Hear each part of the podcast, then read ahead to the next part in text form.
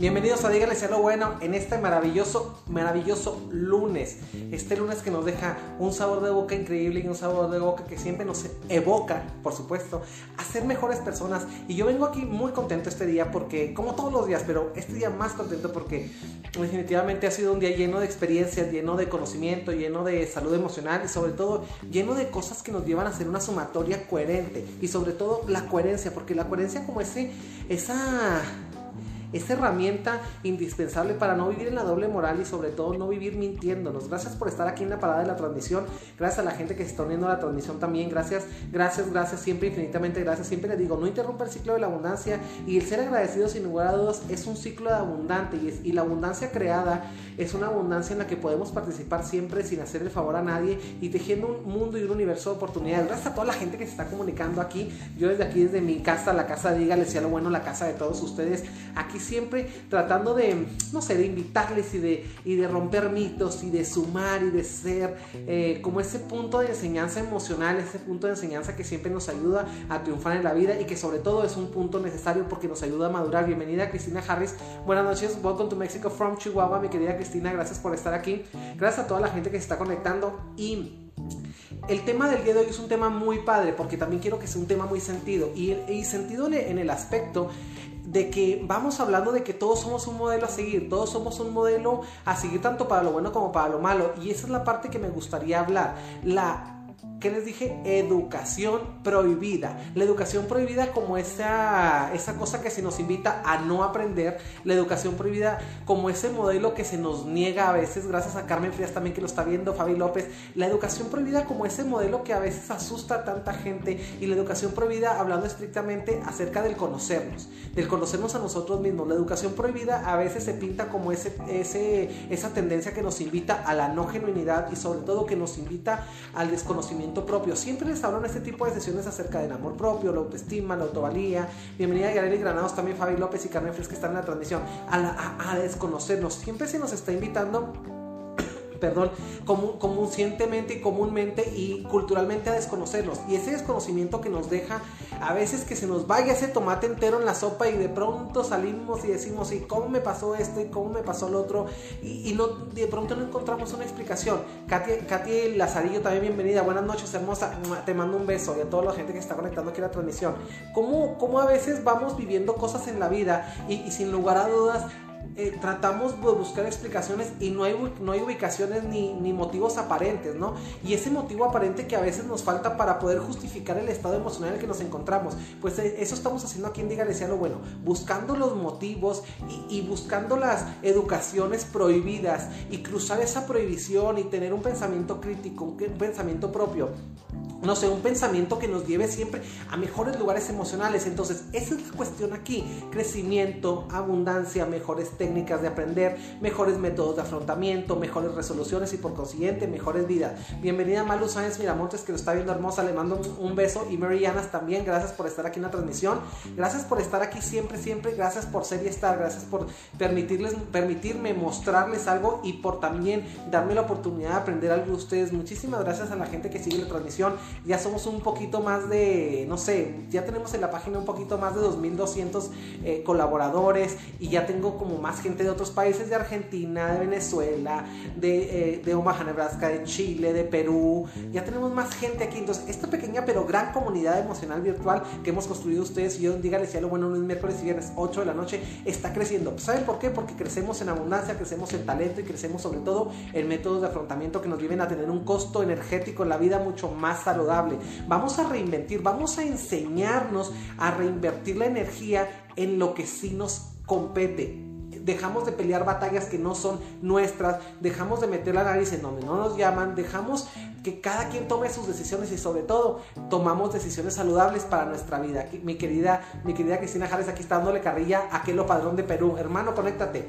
Entonces, qué interesante, ¿no? Ahora, siempre tenemos un paradigma educativo y el paradigma es cómo enseñar el paradigma educativo es cómo llevamos a nuestra infancia, cómo llevamos a, nuestro, a nuestra infancia hablando de los niños del mundo, si somos una escuela, una institución como tal establecida con el fin único de educar pero también ese paradigma nos invita a ser críticos con nosotros mismos y nosotros mismos ser ese patrón o ese modelo que establece ese paradigma que al final de cuentas se tiene que romper. Y se tiene que romper ¿por qué? Porque tenemos que exceder las fronteras de lo que somos para poder tener un nuevo esquema, para poder tener un nuevo, un nuevo show que dar, tener una nueva representación de los nuevos conceptos que vamos albergando. ¿Cómo? Por medio de las creencias, por medio del nuevo cúmulo de conocimientos, por medio de las experiencias que vivimos y la manera en la que sacamos ese paradigma a veces no es la más correcta, porque el paradigma nos sirve para desmentir, para desmitificar, pero sobre todo para hacer pasar a alguien de no saber algo, de, ser, de una ignorancia respecto a un tema y volverlo experto. Entonces, a veces nos falla esa parte de, de cómo salirnos de esa ignorancia emocional y convertir ese paradigma en la mejor intención de sanar, de ser más competentes emocionalmente y sobre todo de podernos complacer más como un traje a la medida. Porque recuerden que yo siempre a quien diga el bueno le digo que la vida es un traje a la medida. Ahora, el paradigma ¿Basado en qué tiene que estar ese paradigma? El paradigma tiene que estar basado desde el amor, desde el respeto, desde, sobre todo desde la libertad y, y, del conocimiento. ¿Qué significa esto? ¿Por qué desde el amor? Desde el amor porque tenemos que saber que merecemos, que merecemos todas esas prohibiciones que nos han puesto. Es decir, desde el amor porque desde el amor tenemos que romper ese paradigma, ese miedo que hemos aprendido por conocernos, ese miedo que nos han inyectado de decirnos eres malo, eres poco merecedor, eres insuficiente. Esa cuestión de amor nos lleva a autorrepararnos, porque recuerden que también aquí, dígale si lo bueno, siempre le digo eso. Nadie tiene responsabilidad acerca de lo que ha vivido eh, desde cuando somos niños, pero sí, cada quien sabe cómo repara sus heridas. Bienvenida María Hernández, te mando también un beso, Fabiola Manríquez también. César Medina, hermano, te mando un abrazo también para ti. Gracias por estar aquí, dígale si lo bueno, en esta maravillosa edición de lunes, los primeros, los primeros programas de lunes. Hoy, maravilloso lunes 5 de octubre del año 2020. Este año que nos ha dejado muchas lecciones y que nos ha hecho precisamente aprender nuevos modelos y romper los paradigmas, romper dependencias, romper codependencia, romper imágenes torcidas, deslumbrantes. Aquí se comprobó que lo, a ver que si lo que se veía como oro era oro, o si era nada más chapa, o si era nada más mierda, o era soquete, o qué era. Pero aquí vamos rompiendo muchísimas cosas. El 2020 quiero que sea recordado como el año en el que nos decidimos dejar de salir del área de confort para crecer, para entregarnos al paradigma del amor, del respeto, de la libertad y sobre todo el conocimiento, pero el conocimiento propio. Yo creo que en este maravilloso 2020 muchas personas nos vimos en la maravillosa necesidad, en la impetuosa, en la maravillosa y bendita crisis de buscar talento en nuestro mismo eje, es decir, el eje de nosotros, ese eje que nos ayuda siempre a girar en torno a lo que queremos y no, no me refiero en el egocentrismo, me refiero un eje que nos incite y que nos invite y que nos obligue a girar bajo la perspectiva propia, es decir, tener un pensamiento crítico para poder, eh, ¿cómo les explico? Para poder discernir entre lo que somos nosotros y en lo que los demás nos dicen que somos, para poder tener un, eje saludable de congruencia entre lo que queremos, entre lo que podemos, entre lo que vamos, entre lo que planeamos y sobre todo entre lo que decidimos vivir y hacer. Gracias a la gente que se está conectando. RCA Cárdenas también, gracias por estar aquí. Ahora, ¿cómo pararse en el amor? ¿Cómo pararse en el amor? Viéndonos a nosotros mismos. Es, ¿Qué es lo que yo necesito para salir de X o Y situación? ¿Cómo puedo aprender?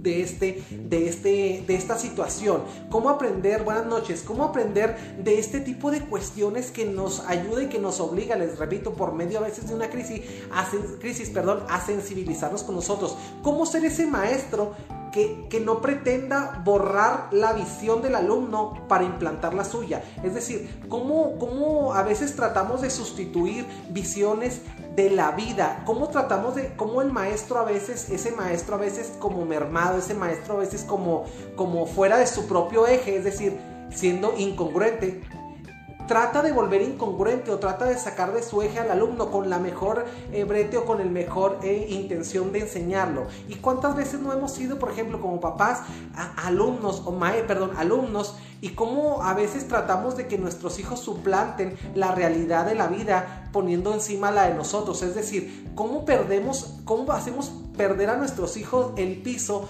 cuando, por ejemplo, los sobrevaluamos, cuando no les enseñamos humildad, cuando tenemos esa cuestión de que sustituimos el valor de las cosas para que nuestro hijo adquiera el valor de lo que nosotros tejemos como un juicio de valor. ¿Qué significa esto? ¿Cómo, por ejemplo, tratamos de hacer que, por ejemplo, que nuestro hijo nos complazca o que nuestro hijo deja una vida en función de lo que nosotros soñamos hacer? Cuando un papá, por ejemplo, frustrado, como un maestro frustrado, llega a la vida de su hijo y le dice que tiene que caminar por X o Y situación o X y Y lugar y afrontarlo de X o Y manera, cuando a veces nos perdemos de que nuestro hijo trae sus propios métodos de afrontamiento personales, es decir, la perspectiva que él trae de la vida desde niño, que él va tejiendo con su propio hilo y gancho, no debe de ser trastocada, es decir, debe ser engrandecida por la perspectiva del padre o de la madre. Y definitivamente a veces le decimos al hijo, deja tu gancho y tu hilo y tu aguja, deja de coser tu vida a tu medida, es decir, cósela en base, toma, te presto mi hilo y mi aguja. Entonces, qué interesante, qué interesante es eso, ¿no? O sea, parados de respeto, ¿cómo deberíamos enseñar a las personas, amigos, a familiares, a hijos, es más, hasta los perros, hasta la, familia perruna, hasta las mascotas? Deberíamos de respetar su esencia, por eso tiene tiene que ser el paradigma educativo, debe ser emocional, debe ser parado desde el respeto. Por ejemplo, hay personas que quieren tanto, tanto, tanto los animales que los humanizan, es decir, se llama antropomorfizar. Los antropomorfizamos a los animales hasta el grado que el, el animal deja de, pierde su esencia, es decir, deja de tener sus instintos, deja de tener un comportamiento normal y lo convertimos en la mascota más perversa y más, y más brava, ¿no?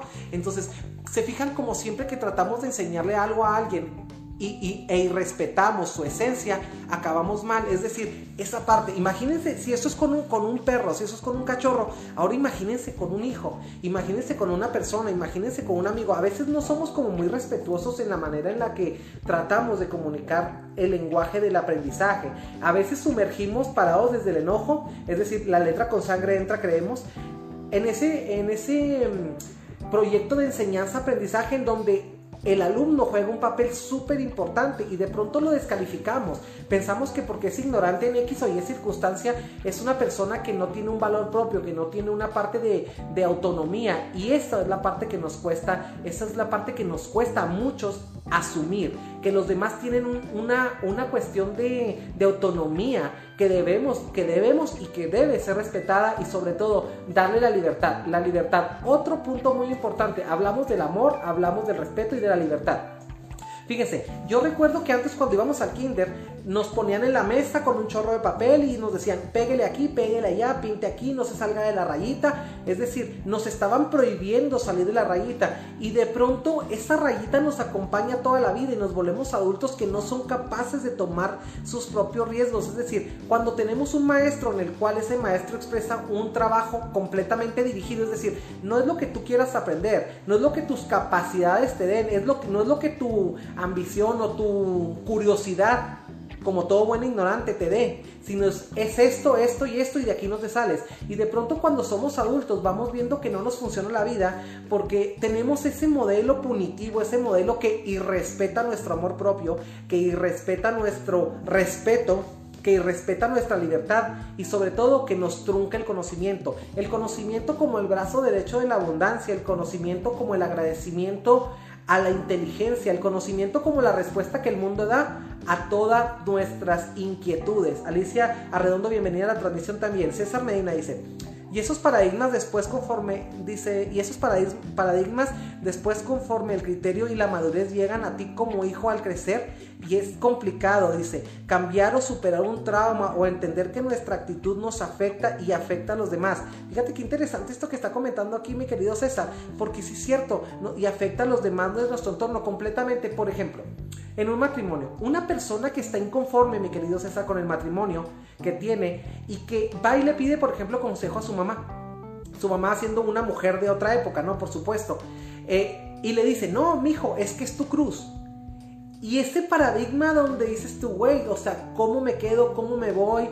Voy a lastimar. Y empezamos a tejer una sarta de estupideces y de mentiras en las cuales nadie sale bien librado. Y me queda, me queda muy claro esto que dices, y es muy bonito, mi querido César. ¿Sabes por qué? Porque tú estás aquí hablando hasta de cómo nos afecta a nosotros, pero más allá de las fronteras de nuestra propia carne, las fronteras de la carne de alguien más, es decir, nuestros hijos. ¿Cuántas personas no hubiésemos dado lo que fuera porque nuestros papás se hubiesen divorciado? Es decir, se hubieran separado para poder tener un momento de tranquilidad, ya sea con papá o con mamá, pero finalmente que el común denominador de nuestra habitancia o de nuestra experiencia en la casa materna o paterna hubiera sido la paz.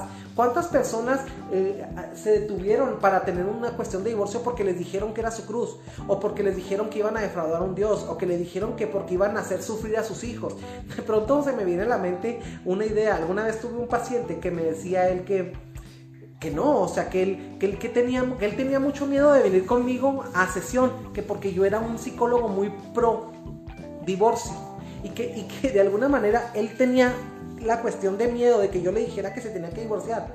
Y oh my god, que cuando llegó aquí, pues no es que no es que ustedes vengan a sesión conmigo para que yo para que yo les diga lo que lo que tienen que hacer. No, yo nada más los siento en una sala de reflexión, emulo una sala de reflexión en la cual ustedes llegan a sus buenas conclusiones, pero de alguna manera si él tenía, yo me quedé pensando después dije, bueno, pues sí, este güey tenía el miedo de, de divorciarse, es porque sabía que él era era lo que él tenía que hacer para estar bien. Entonces nada más tenía miedo de que venir a que yo se lo reforzara y que yo le dijera cómo, no qué hacer, sino cómo hacerlo de una manera afectiva y amigable con él. Entonces, ¿cuántos paradigmas tenemos adentro? ¿Cuántos aprendizajes eh, tenemos? Y que más que aprendizajes son torturas. Y si lo quiero decir muy claro, torturas porque, la, porque un, un, aprendizaje que llega y nos rompe el amor propio, un aprendizaje que nos llega y nos irrespeta, un aprendizaje que se nos ha metido a base de irrespetarnos y a base de coartar la libertad, créanme que es un aprendizaje que mata la esencia. Y de pronto tenemos eh, un chorro de, de, cuestiones aquí, es decir, maestros que van matándole la esencia a los alumnos para que se conviertan en un intento o en un remiendo de ellos mismos. Que decir, el maestro que enseña en función de que el alumno sea como él, es un maestro que está de una manera muy mediocre enseñando, porque yo creo que las generaciones venideras son mucho mejores que nosotros y las, y las eh, generaciones venideras tendrían que equivocarse, no digo, no digo que deberían de ser perfectas, pero cuando menos deberían de equivocarse en cosas distintas a las que nosotros nos, nos, estamos equivocando. Entonces, qué interesante, ¿no? Qué interesante. Roman Carr, bienvenido a la transmisión. Angie Reyes Hermosa, te mando un beso hasta Commerce City en Denver, Colorado en Estados Unidos. Muchísimas gracias. Cristina Harris dice aquí desde Texas, dice, dice, qué hueva, mi mamá siempre les dijo a mis hermanas que se casaran para toda la vida y ahí andan las andan casadas por la iglesia también y todas bien amargadas. Fíjate qué interesante, cómo volvemos, por ejemplo, la religión es algo que nos ayuda. Sí, pero también la religión es algo que nos castra. Y, como todo, ¿no? Como todo recurso que puede ser una solución, también a veces se convierte en una enfermedad. Aquí el punto es este, mi querida Cristina Harris. El punto es que si tu mamá está enseñando que la religión o que un Dios te va a castigar porque te divorcias, es decir, un Dios te castiga por ser feliz y a veces por un Dios que te invita, un Dios, pongamos a Dios como maestro, un Dios que es maestro de mil y una enseñanzas, de pronto se vuelve como ese maestro que te dice, no te complazcas a ti, complácete a los demás, no te complazcas a ti, complace, complace al que dirán, no te complazcas a ti, complace al temor, al temor que te incita a olvidarte de quién eres. Yo creo que de alguna manera hemos malentendido el concepto de religión, la religión tiene que ser una cuestión de unión y personalmente yo conozco a gente que ha perdido hasta sus hijos porque esos hijos no profesan esa religión. Es decir, cuando ese maestro, ese maestro que nos enseña el amor y darle al prójimo y ponerle otra mejilla y de pronto nos topamos con que ese mismo maestro te lleva a perder a uno de tus hijos porque no profesa tu misma religión o, no profesa tu misma perspectiva de. Es decir, ese maestro te invita a romper los acuerdos del paradigma que tiene que ser el amor, el respeto, la libertad y el conocimiento. Y más que enseñar una palabra bíblica o enseñar una, una filosofía religiosa, yo creo que deberíamos enseñar a nuestros hijos a ser seres humanos de calidad. Yo creo que a cualquier Dios que exista, si es que algún Dios existe, como algún tipo de, de ser superior que ha creado esto, que de alguna manera yo creo que debe haber alguien que haya creado todo esto, yo creo que ese Dios va a estar parado desde el amor, parado desde el respeto y parado desde la libertad enseñándonos un conocimiento que no nos reste al final de cuentas, porque sin lugar a dudas todo el mundo dice un, tiene un dicho muy, muy, muy, muy extraño que dice, en la, en la casa de política y de religión no se debe hablar. En la mesa de política y de religión no se habla porque las cosas se ponen feas. ¿Y saben por qué se ponen feas? Porque hemos aprendido a tratar de domesticar a las personas con los estilos de aprendizaje con los que nos hirieron a nosotros. No estilos de aprendizaje con los que nos mostraron la vida, sino los estilos de aprendizaje que nos hirieron. Y a veces utilizamos un estilo de aprendizaje para herir a las personas. Aquí el llamado de la atención a todos los papás, a toda la gente que somos amigos de alguien, el papá. Yo creo que si alguien tiene que humillar para enseñar algo, es el pésimo, peor de los maestros. Si tú tienes que eh, quitarle la esencia a alguien o alguien te dice que que limites tu esencia o que nulifiques tu esencia para que puedas aprender algo, yo creo que es un momento de salir corriendo de esa aula. También, este, si ustedes se fijan, yo siempre les digo aquí, bienvenidos a Díganle si lo bueno donde todo puede pasar y esta maravillosa aula virtual que ustedes y yo con el corazón, sin hacer el favor a nadie, dejemos, ah, ya saben todo el speech porque finalmente es lo que quiero. Si alguna vez alguno de ustedes tuviera como intención verme como una especie de maestro emocional, es decir, un psicólogo, no hablo de la persona, hablo del psicólogo, de la profesión, de la figura del psicólogo socialmente reconocido. Eh, yo creo que debería, no se nos debería de olvidar esa parte de la humildad. Entonces vamos hablando las cosas como son, vamos siempre, siempre, sin que nadie le haga el favor a nadie. Aquí ningún maestro le hace el favor a ningún alumno. Aquí todos, aquí yo soy maestro de ustedes en, una, en alguna pieza, pero también yo soy alumno de ustedes en alguna pieza de esta sesión. Entonces, sin hacerle el favor a nadie, Alicia Redondo dice, no, no, no, no, no, no, ni más paloma, dice yo ya no eh, complazco a nadie, ni a mis hijas, ni a nadie, me complazco yo y me consiento yo. Pues habrás hecho el primer paso hacia tu realidad, hacia afincar, hacer cuentas con lo que realmente tienes, que finalmente eres nada más tú. Recuerde que siempre hacemos promesas que vamos a romper a los cinco minutos. Y esta parte me gusta mucho decirlo porque de pronto vamos por la vida eh, jurando amores y jurando lealtades que final de cuentas las venimos rompiendo. Y eso no se vale. Yo creo que finalmente siempre que le, que le prometemos algo a alguien y no se lo cumplimos, esa persona va a llevar una decepción, una decepción que deslinda en un, en un suceso traumático emocional. Entonces, bienvenida a la realidad, mi querida Alicia Redondo. Si realmente lo estás viviendo así, felicidades. Ha de ser el primer paso hacia tu nueva realidad, la realidad de la firmeza y sobre todo la realidad que te aleje de la doble moral y que te entregue en los brazos de la congruencia para poder ser fiel con lo que dices y con lo que haces. Es decir, mostrarte como esa figura de una buena maestra. Y un maestro yo creo que siempre, siempre nos tiene que llevar a ser mejores. bienvenida a la transmisión.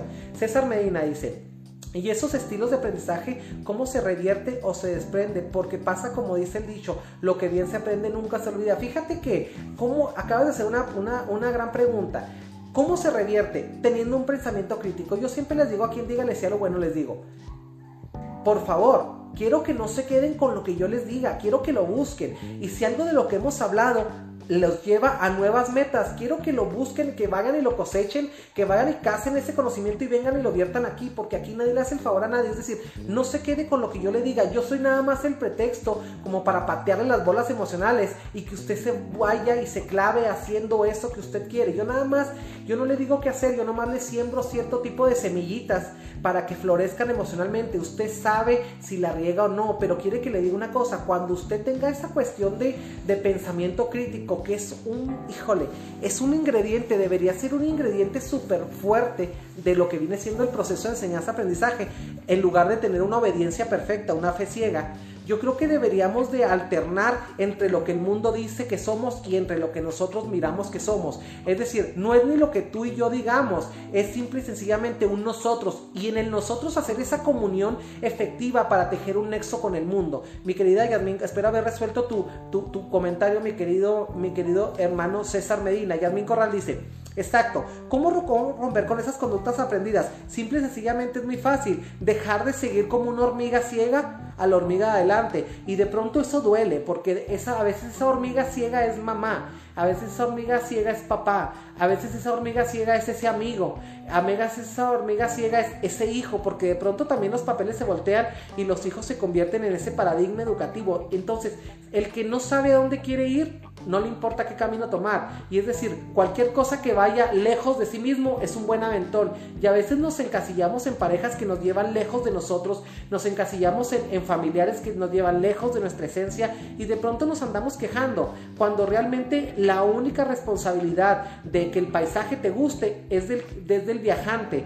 Y yo siempre les digo, si el tren que tomas todos los días no te lleva a los paisajes que quieres, pues simplemente bájate del tren en ese momento. Pero si no te bajas del tren, pues asume que eres una parte de que el paisaje te eligió a ti y tú no eliges al paisaje. Entonces yo creo que el tren no nos debe elegir, nosotros debemos de elegir al tren. ¿Cómo? Con pensamiento crítico. ¿Cómo se rompe esas conductas bien aprendidas o, o transgiversadas? Mi querida Yasmina y mi querido César Medina simplemente pensando por nosotros mismos, evitando que nuestros maestros, que sin lugar a dudas tienen un lugar muy entrañable en nuestra vida, porque a veces son nuestros padres, son nuestros hermanos, es nuestra familia, sin lugar a dudas siempre se pueden equivocar. Es decir, tener esa alternancia entre admiración y humanidad, es decir, yo te veo como un maestro, pero sin embargo siempre albergo en mí la posibilidad de que puedes estar equivocado. Por eso no confío en ti ciegamente, por eso no te rezo ciegamente. Es decir, esa parte en donde dejemos de construir dioses en las personas y nos veamos a nosotros como nuestros propios dioses y practicantes y sobre todo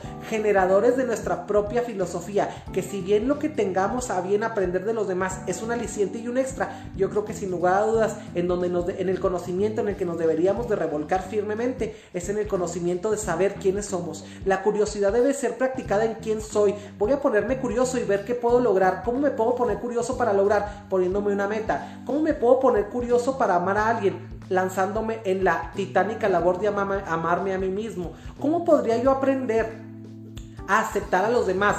aceptándome a mí mismo. Y todo tendría que ser primera probada y primera medida y primer diámetro acerca de nosotros. Espero haber respuesto, respuesto tu, tu, aquí tu paradigma, mi querida Yadmini César Medina. Alicia Redondo dice, tengo a mi hija de 18 años viviendo conmigo, muy consentida ella, todo lo tuvo, ahora le vale, no cuida y obedece. Y yo, y yo ya tranquila, en boca cerrada no entran moscas. Fíjate qué curioso, porque de pronto tu hija entraría en una cuestión del hijo hiperregalado. El hijo hiperregalado pierde el valor de las cosas, pero también de una manera simétrica, es decir, de igual a igual manera, pierde el valor sobre sí mismo. Entonces, qué interesante que, la carencia, que, que, la carencia nos hace valorar lo que tenemos en demasía. La vez pasada yo les decía, ¿qué importa si yo a un río le saco un balde de agua? El río no se va a molestar, no se va a notar. Pero qué interesante es que si yo con esa agua, fíjense bien, voy y siembro un árbol, es decir, qué interesante que ese río se va a sentir orgulloso, no lo va a notar, pero se va a sentir orgulloso de que yo con esa agua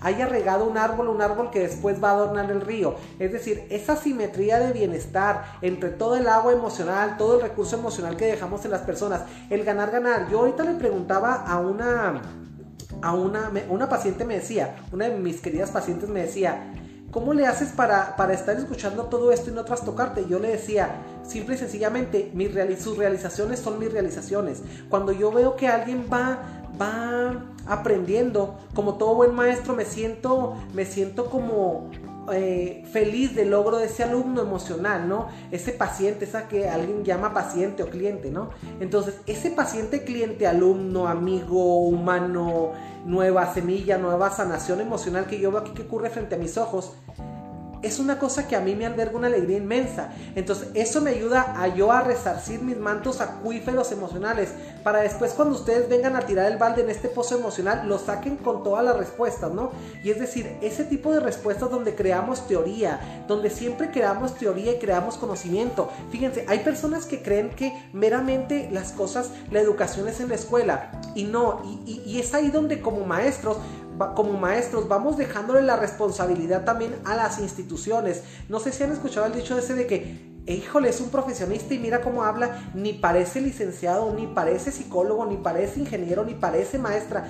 Yo creo que la educación es un trayecto que no culmina con la educación académica. Yo creo que la educación se mama desde casa y yo creo que sobre todo la educación debe ser un acto de amor, respeto, libertad y conocimiento en una conjugación perfecta. Fíjese, amor, libertad, respeto y conocimiento. Mientras usted le enseñe a alguien algo parado desde esos preceptos, el amor, la libertad, el respeto, y el conocimiento, yo creo que esa persona lo va a poder reproducir de una manera muy digna. Y yo creo que de alguna manera vamos a ser ese maestro exitoso que puede regocijarse de, haber enseñado y sobre todo de aprender también de esa manera. Porque el sujeto toca el conocimiento con su esencia. Si ustedes me preguntan a mí, no sé cuántos psicólogos han de conocer que, que les echan una madre, que les en terapia les dicen, oye, no, pues espérate, cabrón, o sea, o sea, o que les diga algo así directo. Yo creo que la mayoría de los psicólogos eh, comete el error de decirle a las personas exactamente lo que quiere escuchar. Y ahí se ve reflejado directamente en el punto de que la terapia sirve o no.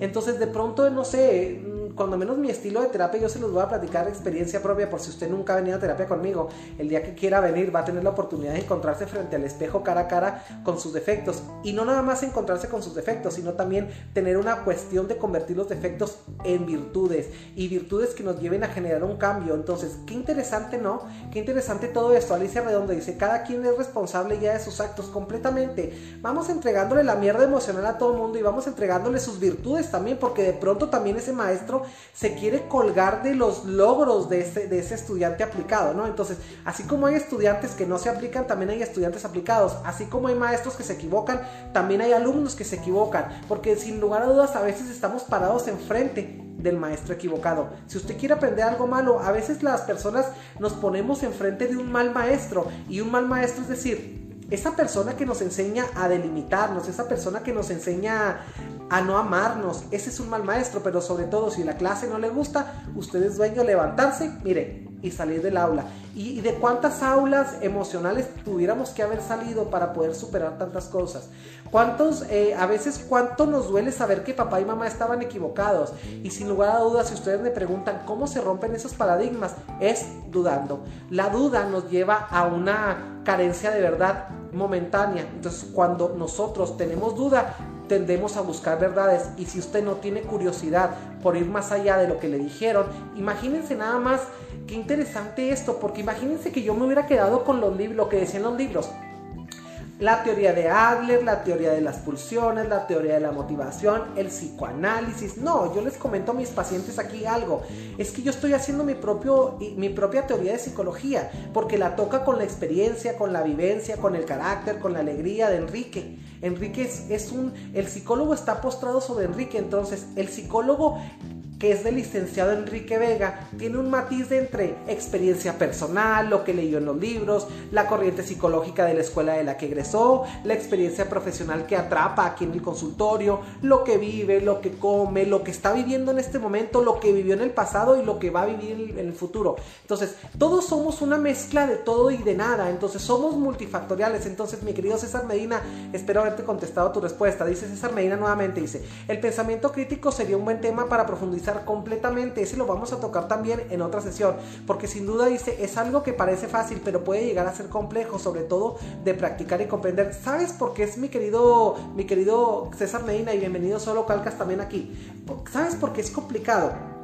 Porque se nos educa para no pensar se nos educa literalmente para tragarnos la completa. Y tragarnos la completa me refiero en el sentido del alburero y en el sentido literal. Porque nos tragamos versiones de vida que nos han dicho. Alguna vez me tocó eh, eh, tener un contacto con una persona que, que me decía, es que Enrique ya no sé qué hacer con mi vida. Y de pronto cuando empezamos a, trabajar y a ahondar en su historia de vida, yo veía que venía de una, de una madre también muy perdida y de, veía de un padre muy extraviado y veía que veníamos viendo y hablando de comunes denominadores donde la incongruencia y sobre todo la incertidumbre estaba nadando por todos lados.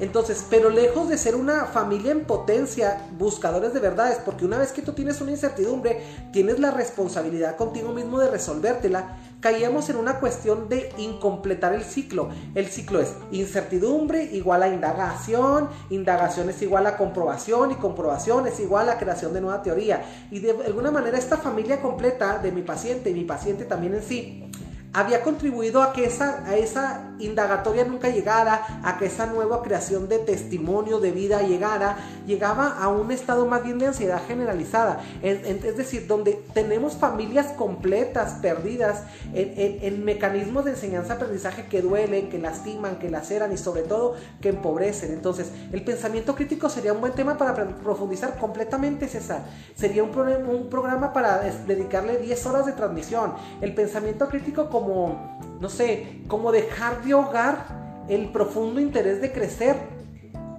para indagar, como dejar de, agachar la cabeza como la garza, en lugar de ver la ola, que vemos la, ola que, la ola que viene en friega así vorazmente encima de nosotros, cómo a veces evadimos aprender para poder hacernos los pendejos y los ignorantes y, salir bien librados de la situación. Es decir, cómo evitamos eh, conocer a nuestra pareja, por ejemplo. ¿Cómo evitamos conocer a nuestros hijos? Para que después decir, no, pues yo no sabía que querías esto, yo no sabía que te gustaba esto, yo no sabía que soñabas con aquello. ¿Cómo no, cómo caemos en ese desinterés por leer? a todos los que nos rodean. ¿Cómo caemos en ese profundo, en ese ahogo del interés por conocer el mundo por el que transitamos toda la vida? Entonces, ¿cómo cuando vamos caminando en un mundo que desconocemos, vamos perdiendo el interés por vivir, la capacidad de asombro, la ilusión, los sueños, la abundancia? ¿Cómo, cómo vamos siendo ese convenientemente, ese ignorante emocional, ¿no? Entre comillas, ¿cómo, ¿cómo, convenientemente nos mantenemos ignorantes para eximir la responsabilidad de crecer? Entonces yo creo que aquí cada quien se haga pendejo como quiera, pero aquí esta es la parte donde yo creo que todos deberíamos simplemente buscar la causa de eso que nos duele para poder sanarlo.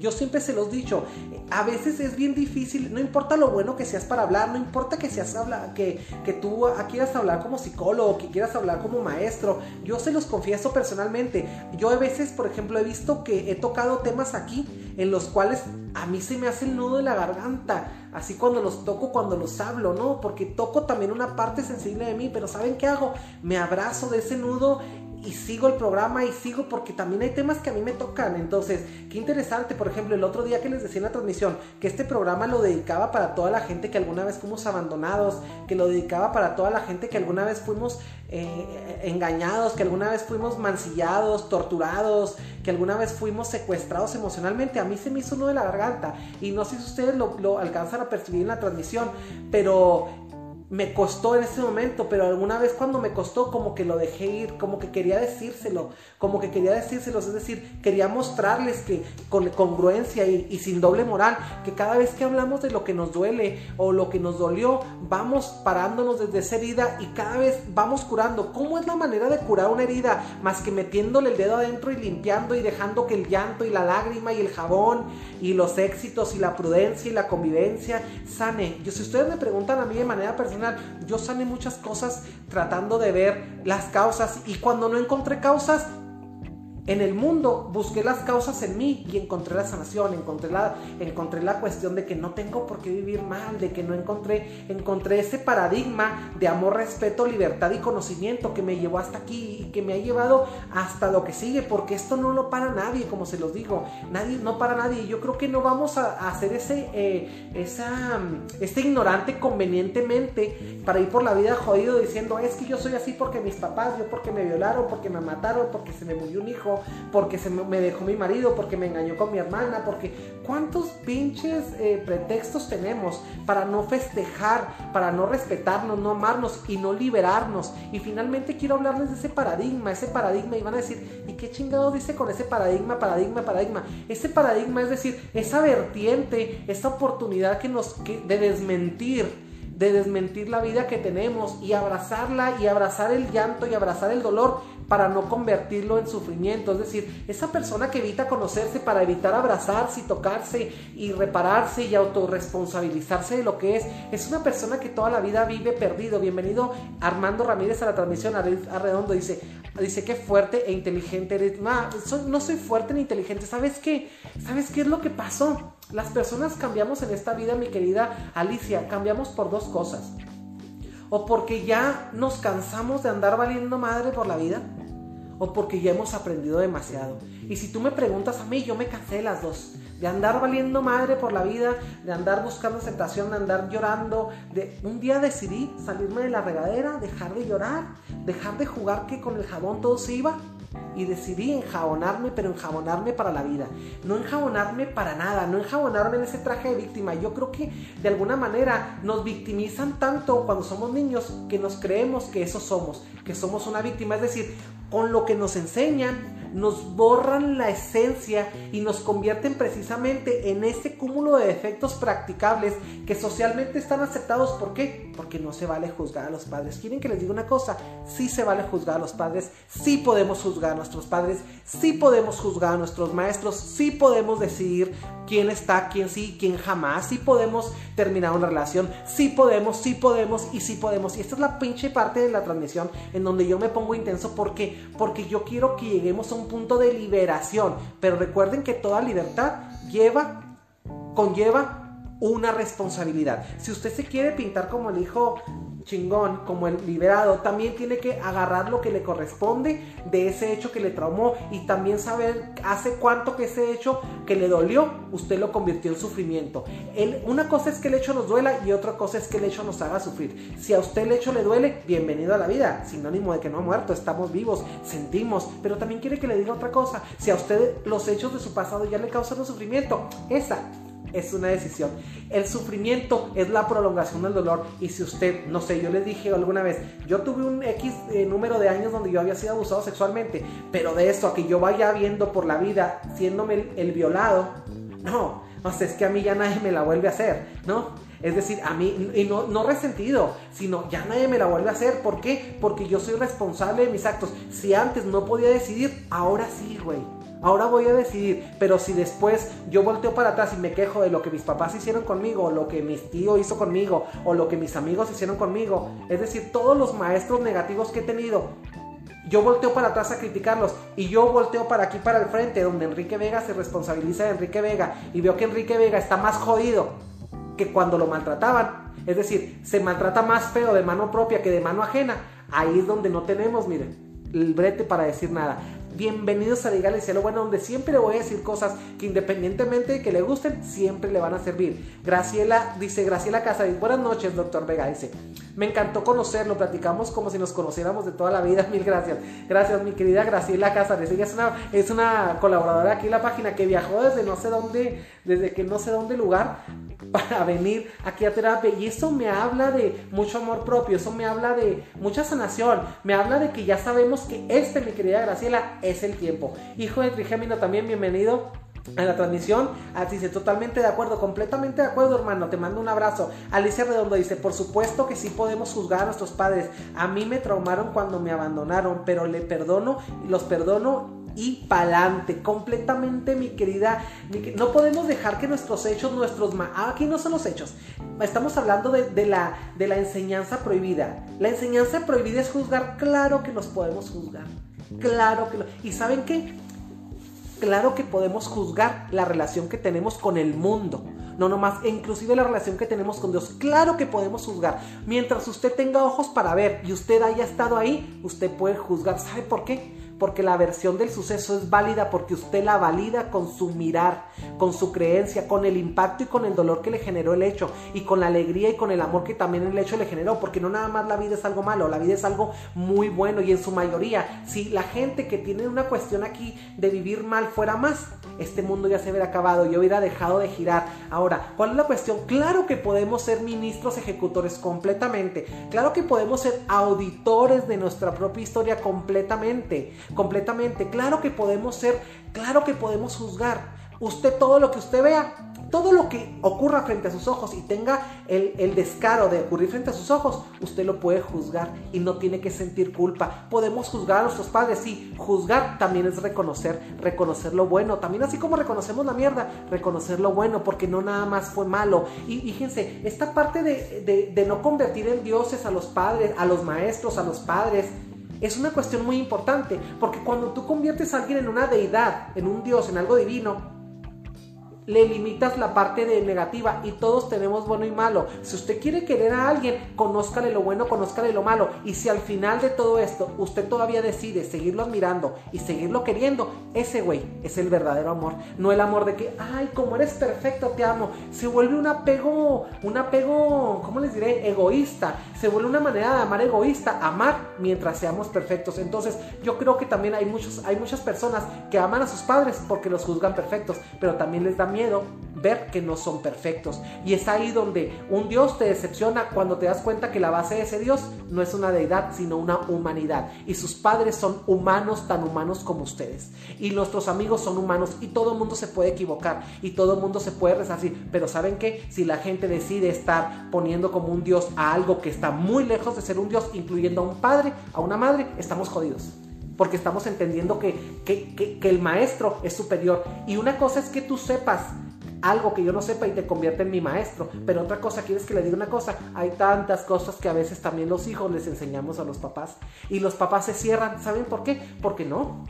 Aquí soy el maestro yo. No, no, no. Yo creo que nuestros hijos nos deben enseñar, hasta nuestras mascotas nos enseñan a veces muchísimas cosas y se supone que el amo somos nosotros. Dejemos de caer en esa estúpida soberbia que nos dice que somos la última Coca-Cola del estadio o que somos la octava maravilla del mundo. Aquí no hay nadie que es la octava maravilla del mundo. Aquí como yo puede haber psicólogos más pendejos que yo y también psicólogos más sabios que yo. Aquí el pedo es este, el pedo es yo tratar de ser el psicólogo que soy, el Enrique que soy, ustedes el hijo del trigémino que eres, Alicia, la Cristina que eres y todo lo que somos. Aquí se trata de se trata de emanciparnos y emanciparnos significa quitarnos la cadena. Emanciparnos significa agarrarte los huevos emocionales y celebrar tu genuinidad.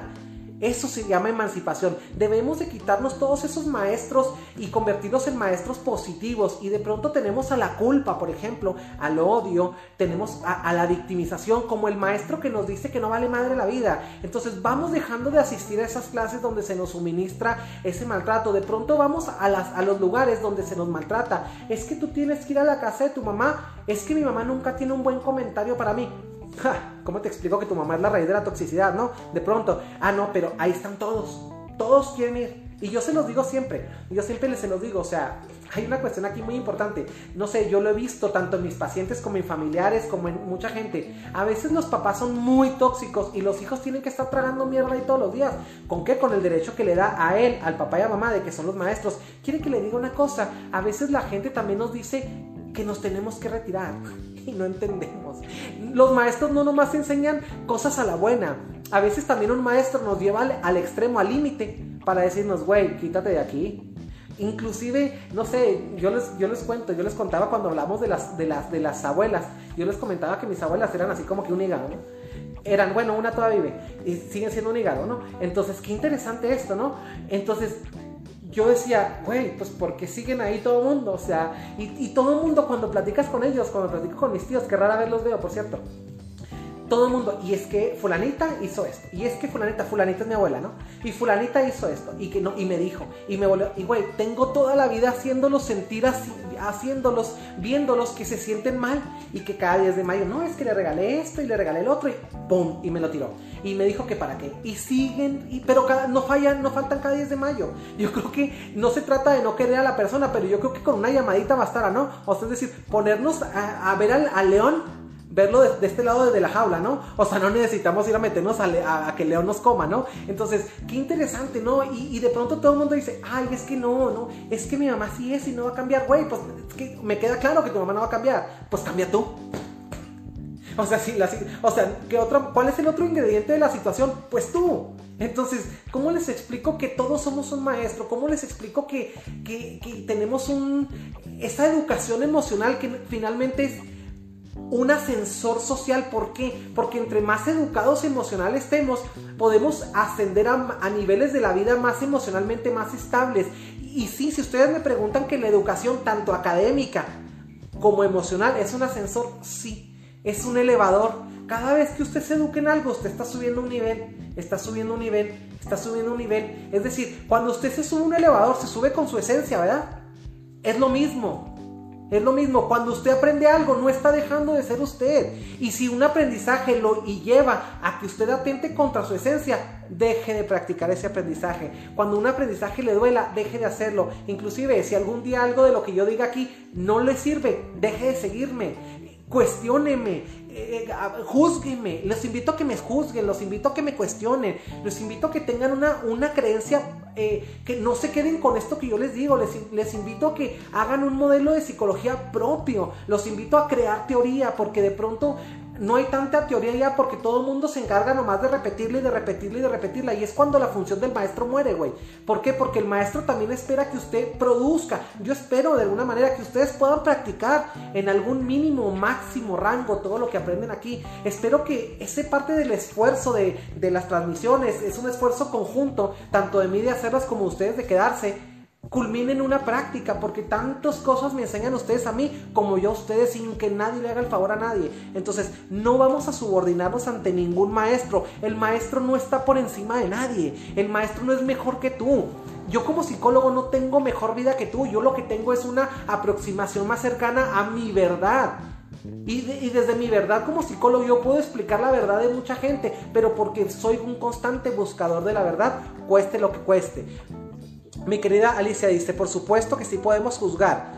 Gracias. Mi querida Cristina Jara dice, qué intenso, me encanta. Así funciona, aquí funcionan las cosas. Aquí me estoy, ese es el punto donde me pongo bien pendejo, ¿no? Dice César Medina, o los padres se les excusan con que vienen de, de la vieja escuela. Vieja escuela, mis bolas emocionales. O sea, no hay vieja escuela. No, no, puede haber una vieja escuela porque la escuela tiene que ir evolucionando conforme evolucionan los alumnos. No podemos ser la escuela que... Te, imagínate, si yo fuera esa de la vieja escuela, pues nos quedaríamos todos en la primaria, ¿no? Y todo el mundo tendría esta primaria, pero fue la primaria, y luego después la secundaria, y luego después el bachilleres, y luego después la carrera universitaria, y luego ya después... Era, antes era suficiente con tener una licenciatura, no, güey. Ahora es, es kinder, primaria, secundaria, ¿Qué más? Bachilleres, licenciatura, maestría, doctorado, postdoctorado, cum laude y todos los niveles. ¿Por qué? Porque la vida no se detiene y los maestros nos quedamos obsoletos cuando no nos amoldamos al proceso de enseñanza y de aprendizaje, sobre todo del alumno. Trajes a la medida en la cultura, el amor, el sexo, la comida, la psicología, la filosofía y sobre todo el aprendizaje. Un traje a la medida. Dice, me deja sin palabras. Muchas gracias, mi querida Fabi López. Qué bueno, eso me dice que se cumple el, efecto de esto, de la transmisión. Quiero que te quedes sin palabras. ¿Por qué? Porque es como paras el carrito emocional y dices, güey, ¿Qué estoy haciendo? Y eso es invitarte a la reflexión. Recuerde, no hay el mejor maestro es el que te lleva a una sala de reflexión para que tú puedas digerir esto y lo puedas practicar. El mejor maestro es el que no nada más quiere que esté uno escuchándolo. El mejor maestro es el que te invita a la práctica, la práctica saludable de la vida. Así es que espero cumplir con tu expectativa, mi querida, mi querida aquí Fabi López. Dice, Alicia Redondo dice, dice, yo fui muy pendeja, dije, tuve por muchos años en un pedestal a mi hija, la mayor, pero me sorprendió ese lado, el que no le reconocía. Ahora es una persona más en el mundo, la quiero, pero ya no la tengo. Dice, ya no la tengo en la corona. Fíjate qué interesante. ¿Cómo cuando volvemos, cómo cuando vuelves tú a tu hija, todo, automáticamente a los cinco minutos, esa figura se vuelve nada?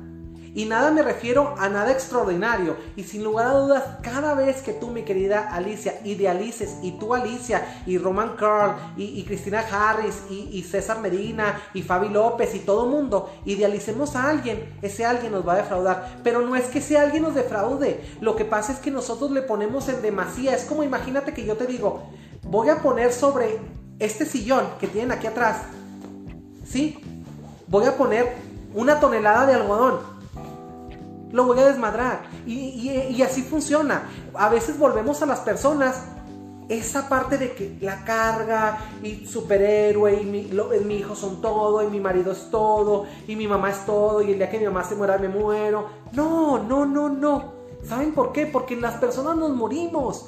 Y, dejemos, quiero que dejemos de hacer esos pendejas promesas de voy a estar contigo para toda la vida y te voy a querer siempre. El error que ustedes cometen con sus hijos es hacer esto, es decirles y garantizarles que ustedes como maestros de la vida siempre los van a aceptar en el aula de su corazón.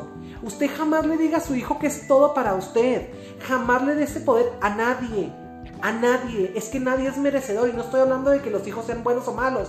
Independientemente si el güey o la güey es bueno o mala, deje de, de, ponerle esa responsabilidad a su hijo de que sea bueno o malo. Ellos no le han prometido nada. Nadie es todo, nadie es nada. Somos lo que somos. Festejemos la genuinidad. Cuando usted festeje la genuinidad, ustedes van a entender que ustedes tienen que amar a las personas como son, a la distancia a la que esas personas nos pongan. No se trata, güey, de no querer a la gente. No se trata de no querer a los hijos, no, se, no me entiendan, es que entendemos mal las cosas, no radicalicemos, es una cuestión de te amo como eres y si no te puedo amar también me quito, güey, para que alguien que sí te pueda amar te ame, porque todos estamos en esta vida buscando tener una salud emocional. ¿Cuántos huevos emocionales se necesitan para admitir que un hijo no te defrauda? La perspectiva, la el que estaba esperando como papá eras tú. Tu hijo no tenía ni puta idea de lo que le esperaba. Y así como ni tú como hijo no tenías ni puta idea de lo que quería tu mamá de ti, a veces los hijos tampoco saben qué es lo que los papás quieren. Y vamos rompiendo las relaciones porque realmente pensamos que los hijos nos han prometido. Tu hija no te prometió nada. Y no es que la, la que le puso la corona eres tú.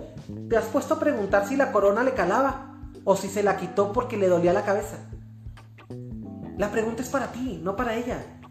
Ahora, si tú estás llegando a un estado de que tú tienes que dosificar la emoción que inyectas a, la figura hija y esa figura te hace más feliz porque te hiere menos, significa que también tú estabas exagerando. Entonces, ¿quieres que te diga una cosa? Significa que ahora la ves como lo que es, un ser humano sin drama y sin exageración. Entonces, vamos a hablar las cosas como son. Roman Carr dice, me hace sentir menos culpable porque terminé alejándome de mi familia porque son demasiado tóxicos y solo porque son mi familia no debería alejarme. Ahora que vivo en otra ciudad, lejos de ellos, mi vida es más... Ah, ah, ah, dice, mi vida es más tranquila y no es que no los quiera, pero lejos estamos mejor y me hacían sentir culpable por alejarme, pero fue lo más sano para mí. Fíjate qué interesante. Aquí, güey, tú, tú agarraste los huevos, te agarraste los huevos emocionales y dijiste, me hace daño, me voy. Es como cuando decimos, híjole, se le está gangrenando un brazo. ¿Qué haces, güey? Pues mochémelo, ¿no? Entonces, qué interesante saber que nosotros somos nuestra propia familia y que nosotros somos el centro de nuestro universo emocional. Y de pronto, yo, de repente yo, por ejemplo, veo en Facebook mucha gente que es súper hipócrita. Y dice, hipócrita porque son hipócritas. Es mi familia, cumpleaños el papá y luego papá, gracias por todo. Y cuando tú los ves en la vida real, dices tú, güey, se aborrecen. Ah, pero hay que dar una imagen. Es decir, no me quiero ver, porque sabes que, sí te entiendo, porque por ejemplo, yo te voy a contar que yo también me tuve que separar de mi familia y quieres que te diga una cosa, ay, me ha ido súper bien, me ha ido, he florecido, me he restaurado, porque nadie sana en el lugar en el que enfermó. ¿Cómo les explico eso? Nadie sana en el lugar en el que enfermó. Y tristemente, a veces en las familias, no es que yo sea antifamilia, yo soy pro familia. ¿Saben por qué? Porque al día de hoy tengo una familia compuesta de alguien que no me parió, ¿sí? Y de alguien que no es humano que es, una, que, es mi mamá adoptiva, y, una, y una perra, y una perrita que se llama Maika. Y esa es mi familia. Y luego después dejo otro vínculo con mi, con, mi, con mi novio, con César, que tampoco era mi familia, pero que poco a poco se ha estado convirtiendo en mi familia. Y después vengo aquí, me lleno de mis pacientes y de mí, y también me arropo con su amor, con su admiración, y son mi familia terapéutica, porque me enseñan, porque me hacen sentir querido, y me hacen sentir amado, y me hacen sentir confiable, que valgo la pena, que valió la pena estudiar psicología, que valió la pena y me hacen sentir que es mi responsabilidad, que tomé una buena decisión al responsabilizarme de mis emociones y salir al mundo con la dignidad que a veces intenta quitarle a uno. Pero ¿saben qué? No me crean. No me crean. O sea, si, si realmente ustedes creen que quedarse en un lugar enfermo, independientemente si sea la casa de su familia o no, es ser un buen hijo, créanme que no. Si usted piensa que un buen hijo tiene que sentir entre amor y odio por un padre, está equivocado. E, es esa cuestión. Esa es la cuestión que yo quiero, donde quiero que se agarren los huevos emocionales y se definan. Porque de pronto vamos en esta definición, ese doble vínculo entre amor y odio. El amor no duele, el odio no se disfruta. Es lo mismo, no hagan combinaciones que nos llevan a enfermarnos emocionalmente. Parece desde su esencia, celébrese, quiérase, ámese, sea su mejor maestro. Deje de tener esa educación prohibida en la cual usted mismo se prohíbe, como ya lo educaron para prohibirse ser feliz. Ahora ya la gente no tiene, por no tiene que maltratarlo. Usted tiene internalizado aquí al verdugo. Y ese pinche verdugo es el que lo castiga todos los días. Y de ahí viene que usted es el que sufre, pero también usted es el que alimenta al verdugo. ¿Qué quiere que le diga? Gracias, mi querido Roman Carr, estás en lo correcto. No estamos hablando de no irnos, de irnos, se trata de ponernos a una distancia. Yo creo que más vale una relación a distancia que una mala relación apegada. Las familias muéganos, ese es uno de los principales problemas que tenemos los latinos, los muéganos, los nexos pegoteados. Las familias muégano que hacen sufrir a todos los integrantes y que lejos de intercambiarnos valores, intercambiarnos habilidades, intercambiarnos amor, confianza, sabiduría, emoción, validación, afecto, nos intercambiamos pura mierda. ¿Quieren que les diga una cosa? Ese es el problema de las familias latinas.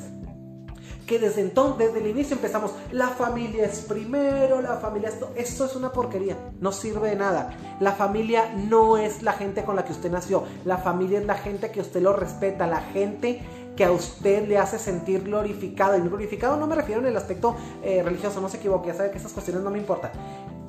Glorificado en el acepto, celebro, venero y sobre todo aporto a tu esencia. Lo demás son meramente las personas que son la familia de origen. Es la gente, es el, es el grupo de origen.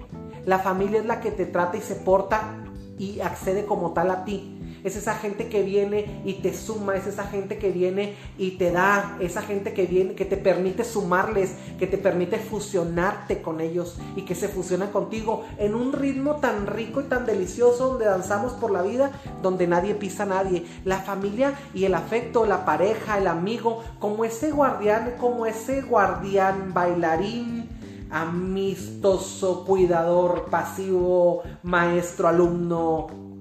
Y todo lo que acabo de decir son cosas para disfrutar que nos conlleva a tener un ritmo delicado, un ritmo donde amar es cuidar cuidadosamente. Amar no es yo te amo mientras eres todo lo que yo quiero, es te amo mientras, me, mientras me obedeces. De pronto muchos papás piensan que el hijo, el mejor hijo es el hijo más obediente. No es cierto, por lo regular el hijo más obediente es el que menos reta al papá, pero también es el hijo que le va de la chingada acá afuera. Es el hijo que, que tiene esa obediencia perfecta, que tiene recortada la visión de la vida como un caballo que no ve más que el papá, el jinete, que el papá es el jinete, por donde le jala. Y, se los puedo dar con muchos ejemplos. Digo, ahí, yo conozco, yo conozco una, a una persona que se quedó toda la vida cuidando a su mamá Sí, que no está mal cuidar a los papás, no estoy hablando de, rechazar a los papás, pero de alguna manera se olvidó de ella. Y al, día de, y al día de hoy, todo el mundo tiene una vida excepto ella. Y al día de hoy, ¿qué? Pero también por otro lado, todo el mundo muy cómodo. ¿Y en qué quedó eso? ¿Y en qué va a quedar?